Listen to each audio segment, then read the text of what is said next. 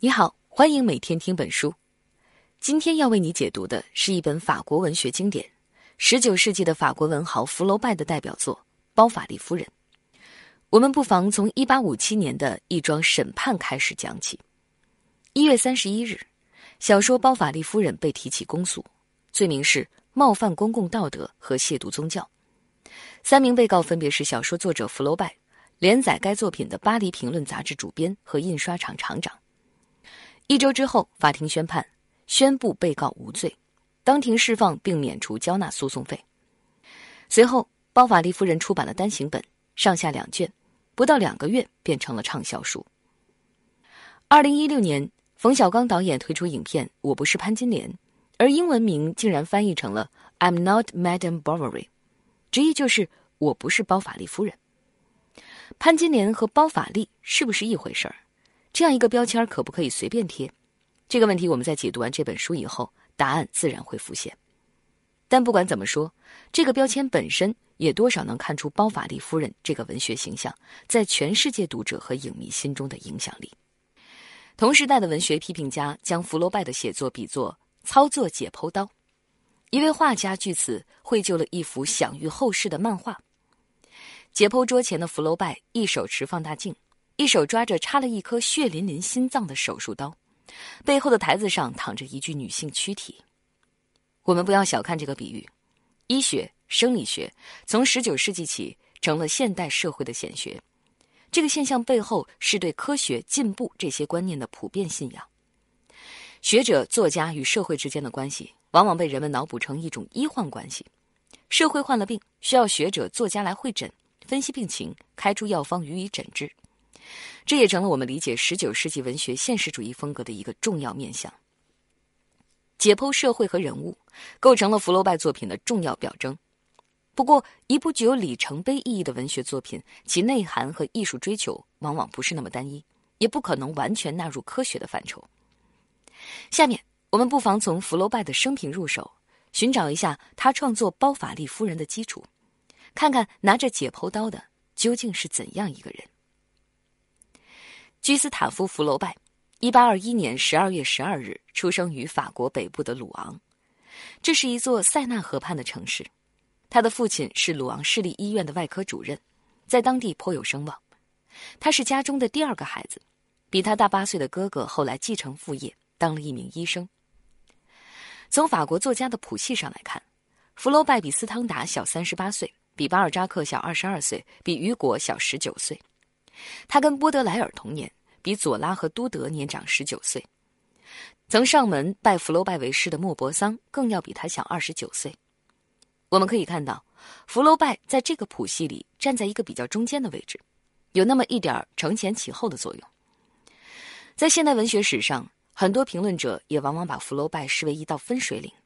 这当然绝不仅仅指他所处的时代，更重要的还是在风格上的开创性意义。这一点我们后面还会详谈。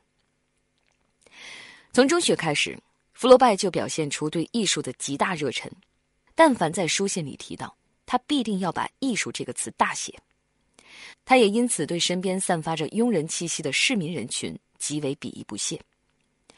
法语当中，“布尔乔亚”一词所指的正是这类人。除此之外，这个词也有资产者的意思。布尔乔亚庸人招致福楼拜的厌恶反感。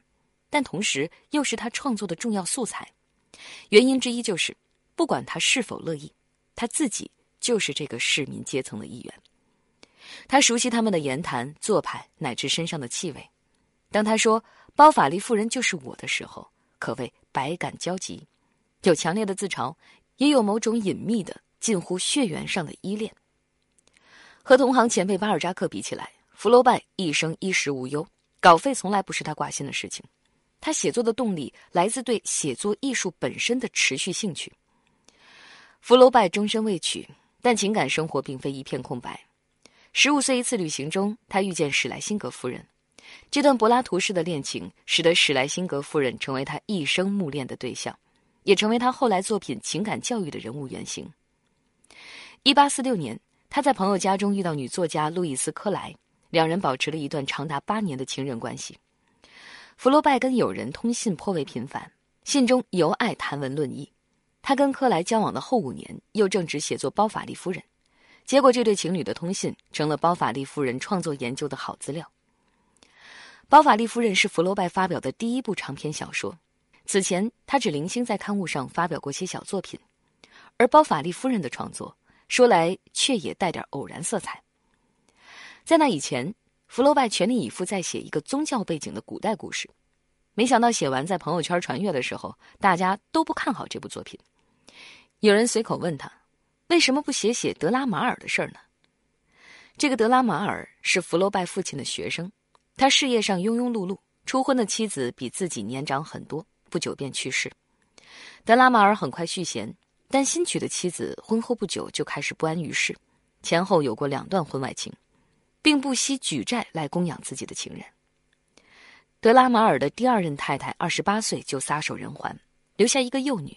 而德拉马尔自己也在次年死去。福楼拜最终接受了朋友的建议，从一八五一年九月开始动笔，四年七个月后大功告成。不过，我们比较最终的小说，会发现跟他的故事原型已经相距甚远，起承转合都踩着精准的戏剧节奏，这就是虚构艺术的强大作用。有评论家认为，福楼拜建立了现代的现实主义叙事。他的文学影响已经大到让人熟视无睹的程度。那么，是什么造就了这本三百多页的小说如此之高的文学地位呢？就素材而言，充其量这只能算是一个女主角婚外偷情、被情人抛弃、最终破产自杀的惨情故事。它一定算不得有多少正能量，却跟当时社会的一个热点话题密切相关。一八一六年，波旁王朝复辟后，废除了大革命时代颁布的离婚法案。直到一八八四年才予以恢复，再加上法国原本就有的天主教传统，婚外恋情也成为这个时期社会生态的一个暗流涌动的重要侧面。包法利夫人的写作时间恰恰就处在这段过渡时期。福楼拜选择这个素材，实际上也击中了法国人的痛点。在法国社会再度议论是否恢复离婚法案期间，小说家左拉曾半开玩笑地说。离婚法案如果通过，法国文学就完了。这个玩笑固然当不得真，但多少也能看出作品背后的若干历史线索。包法利夫人的副标题是“外省风俗”，这里的外省是相对于法国中心巴黎而言的。在那个时代的法国小说里，外省作为一个概念呈现的多元性耐人寻味。它既是地域上的、经济上的、美学概念上的，也是情感归属上的。从外省出发走向巴黎或者遥望巴黎的小说人物数不胜数，但与大多数男性主人公不同的是，女性在当时受到的种种客观条件的制约，决定了艾玛的巴黎梦只能是被动的、狭隘的，甚至是猥琐的、变形的。下面我们就从小说文本进入福楼拜的文学世界。《包法利夫人》总共分为三个部分，全书一共三十五个章节。小说是从鲁昂中学的一间教室开始的。我们在自修室上课，校长进来了，后面跟着个没穿制服的新生。小说的第一句让一名腼腆瑟缩的学生进到了故事当中。这名衣着土气、头上戴顶样式怪异帽子的新生名叫夏尔·包法利。与此同时，读者也被福楼拜送进了他构筑的世界中。眼尖的人会发现。故事是从我们的视线中开始的。这个第一人称复数当然是包法利的同班同学。有意思的是，这个我们在五六页之后突然消失了，代替我们那有点恶作剧的顽童腔调的，是一个冷静的多的、显得异常客观的声音。用术语讲，这叫第三人称叙述。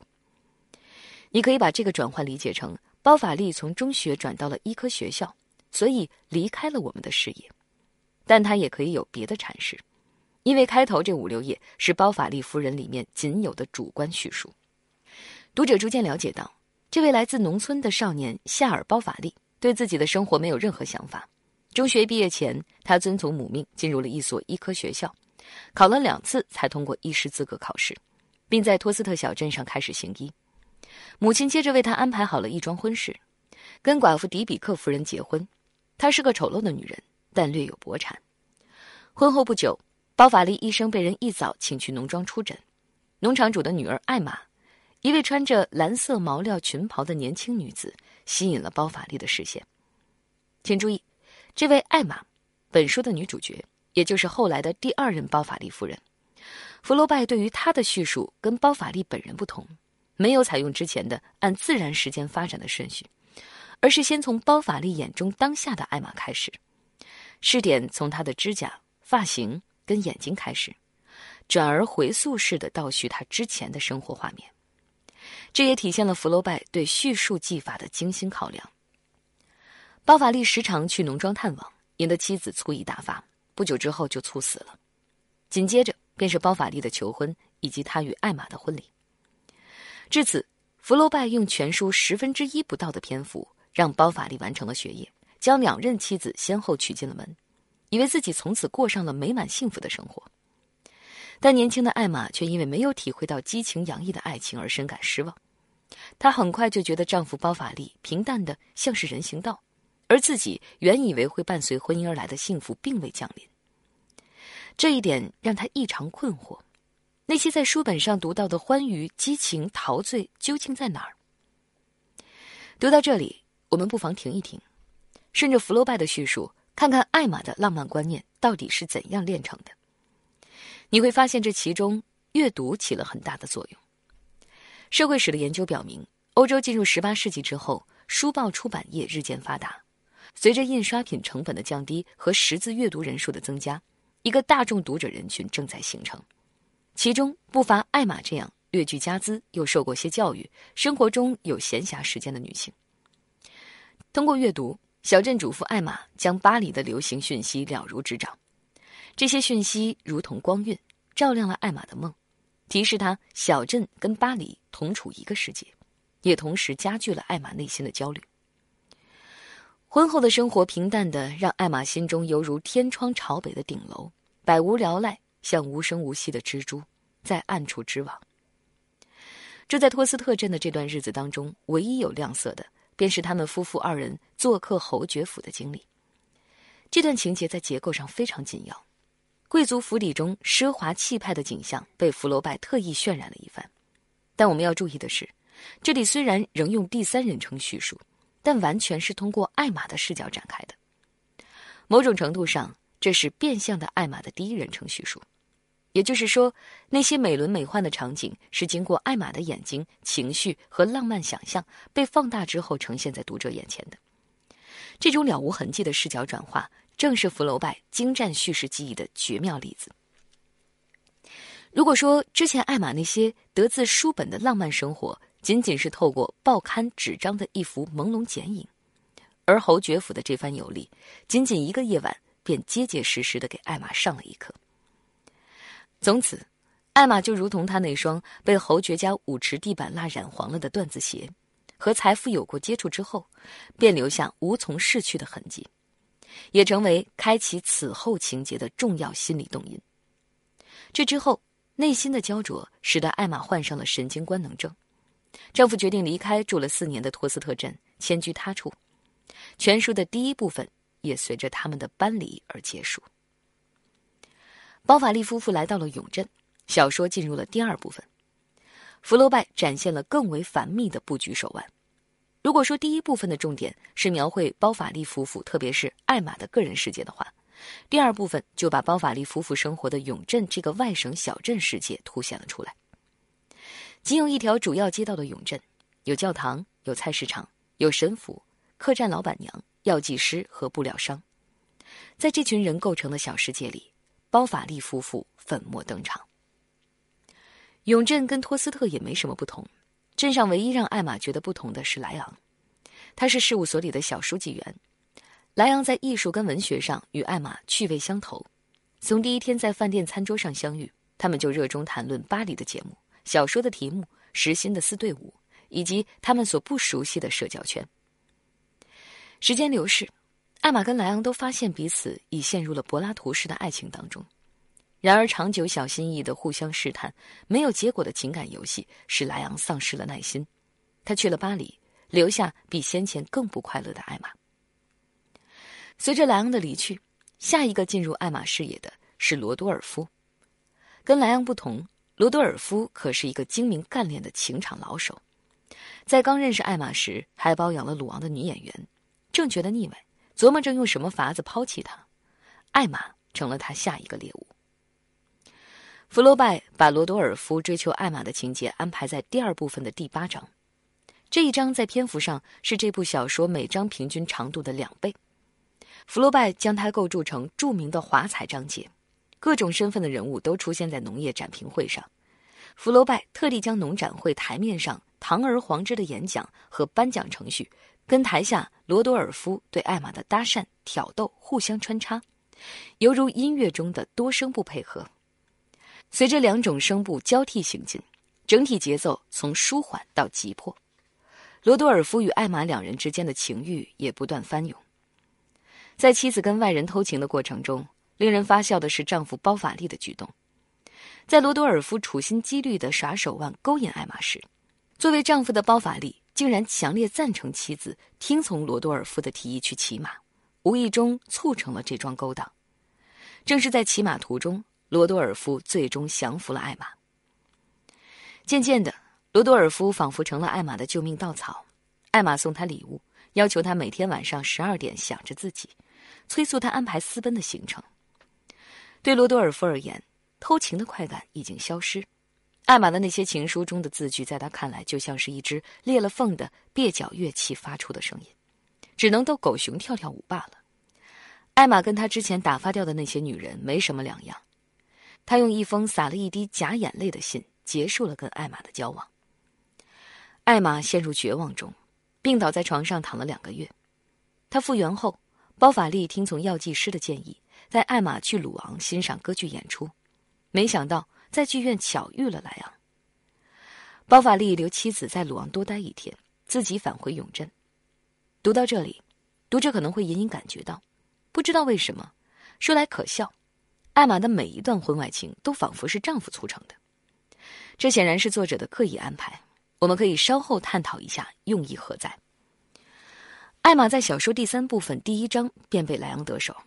此时的莱昂已不再是昔日那个缩手缩脚的小书记员了，巴黎的读书生涯已让他习惯与女人厮混，把他变成了另一个罗多尔夫。艾玛对他也早已不再是需要仰视的女神。在参观了鲁昂大教堂后，两人上了一辆马车，他们的第一次亲密接触被福楼拜安排在飞驰的马车上。这段马车上的沦落，成就了文学史上一段著名的篇章。小说细致而周到地记录下马车飞驰而过的路线，连起来几乎是一幅详尽的鲁昂导游图。与此同时，作者写从黄布小窗帘里探出一只裸露的手，散落下白蝴蝶般的纸屑，落入远处开满紫红色花朵的苜蓿地里。有意思的是，这些如今看来只不过是点到为止的性暗示，在当初已属异常的惊世骇俗。最早刊登包法利夫人的刊物均做了删节，直到法庭宣布小说无罪，福楼拜才在单行本中予以恢复。为了掩盖和莱昂的私情，艾玛对丈夫夏尔谎称去鲁昂上钢琴课。她与莱昂在旅馆中每周幽会一次，同时为了填补生活的单调，她喜欢购买各类奢侈的生活用品。艾玛从时装店老板那里赊账，时间一长，她债台高筑。为了还债，他又不得不借更多的钱。直到有一天，时装店老板告诉艾玛，除非他立刻偿还八千法郎，否则将会将所有财产冻结。绝望之下，艾玛尝试筹钱，但没有人愿意帮他，包括莱昂和罗多尔夫。绝望之际的艾玛在药剂师那里要到一包砒霜，并服毒自尽。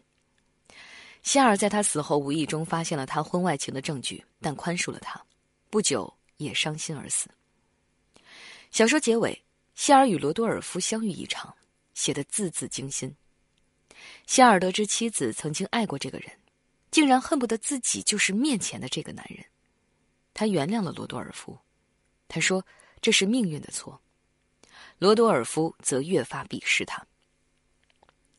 包法利夫人的光彩很大程度上来自于他对社会欲望结构的剖析，而这种剖析是通过塑造一系列典型人物实现的。下面我们简要分析一下。首先，当然是包法利夫人本人。我们该怎样理解艾玛这个世界文学长河中最有争议性的女性形象呢？我们之前曾经提到，艾玛对浪漫主义文化的接受来自阅读，来自大众媒体，这也是十九世纪才有的一个特别的现象。相比受制于情欲，艾玛似乎更受制于她的幻想，而她的幻想基于时间和空间的双重假设。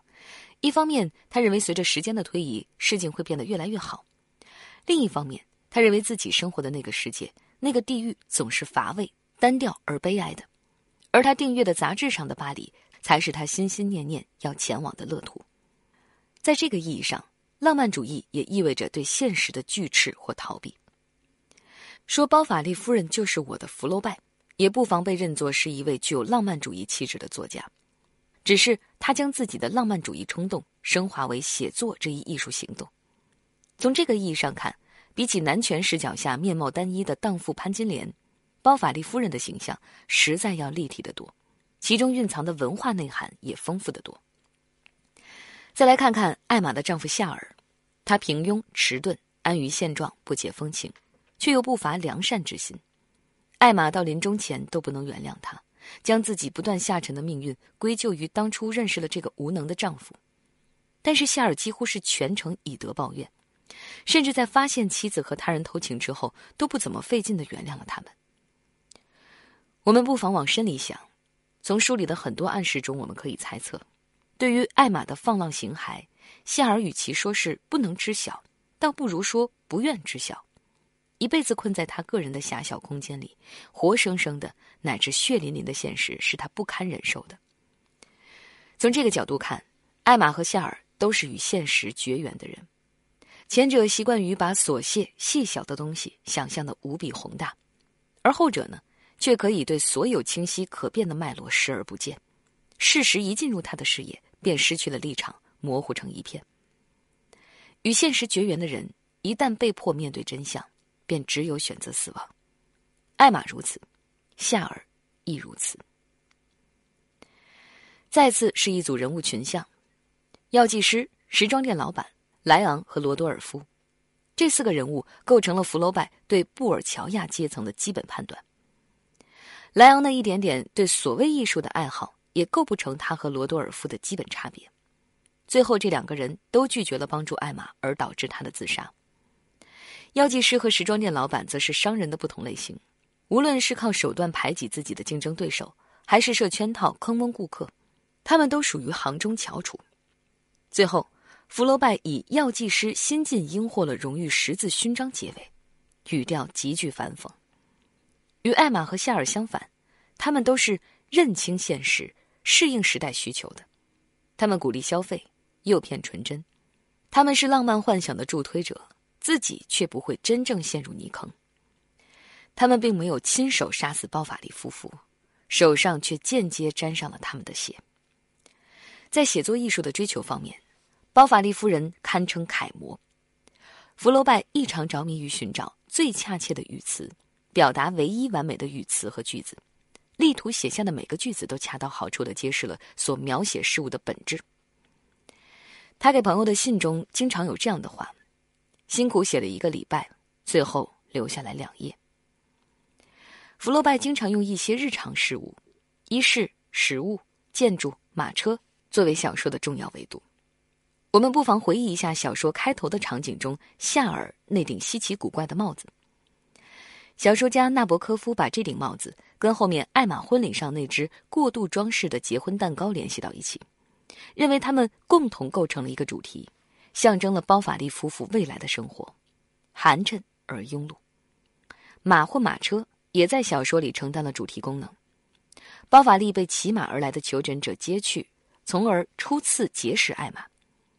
罗多尔夫建议艾玛骑马，也成为他俩互相接近的机会。更不用说莱昂跟艾玛在马车上的那个著名的情爱段落了。福楼拜力图在包法利夫人建立起和以往传统小说不同的效果，目的是使他自己及作者从文本中消失。他想像一位科学家那样，用精确客观的方式描绘笔下的人物环境，以创造一种现实。为此，他做了不少尝试。叙述视角的突然转换是福楼拜作为一名小说家的众多创造之一。在小说的大部分行文中，福楼拜常用自由间接引语这样的叙述风格。举例来说，他会用“来点水果一定会很棒”这样的句子来代替艾玛想吃水果。这一切都暗示着吃水果的想法是艾玛自己形成的，而非作者本人。这种不在场的叙述者创造了一种客观和超然的阅读感受。与其他十九世纪的小说相比，《包法利夫人》一书较少涉及人物的动作，大部分的活动都发生在主人公的脑子里面。在阅读的时候，我要提醒你留意福楼拜的一个写作特点，那就是在小说外部现实和内部现实之间往返穿梭。这里的外部现实指的是小说人物的言与行。而内部现实则是人物的回忆、幻想等内心活动。事实上，那些幻想也是我们刚才提到的人物的动作的一个重要组成部分。当然，相较于当代小说，读者也许会对由此而来的叙述节奏略显缓慢而稍有不适。但你必须承认并钦佩福楼拜，他将一个令人唏嘘的女主人公复杂的内心肖像如此形象逼真的勾勒出来，精湛比例，开创一代先河。左拉提到包法利夫人时，说她会引起一场文学革命。他用上了最高级的评价，说自从这本小说之后，新的艺术法典已经书写完成。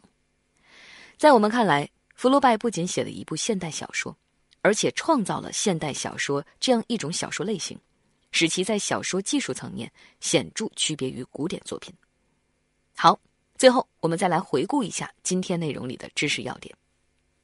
一。小说《包法利夫人》曾在1857年引发著名的出版官司，被提起公诉，罪名是冒犯公共道德和亵渎宗教，幸而最终被宣判无罪，小说解禁，成为畅销书。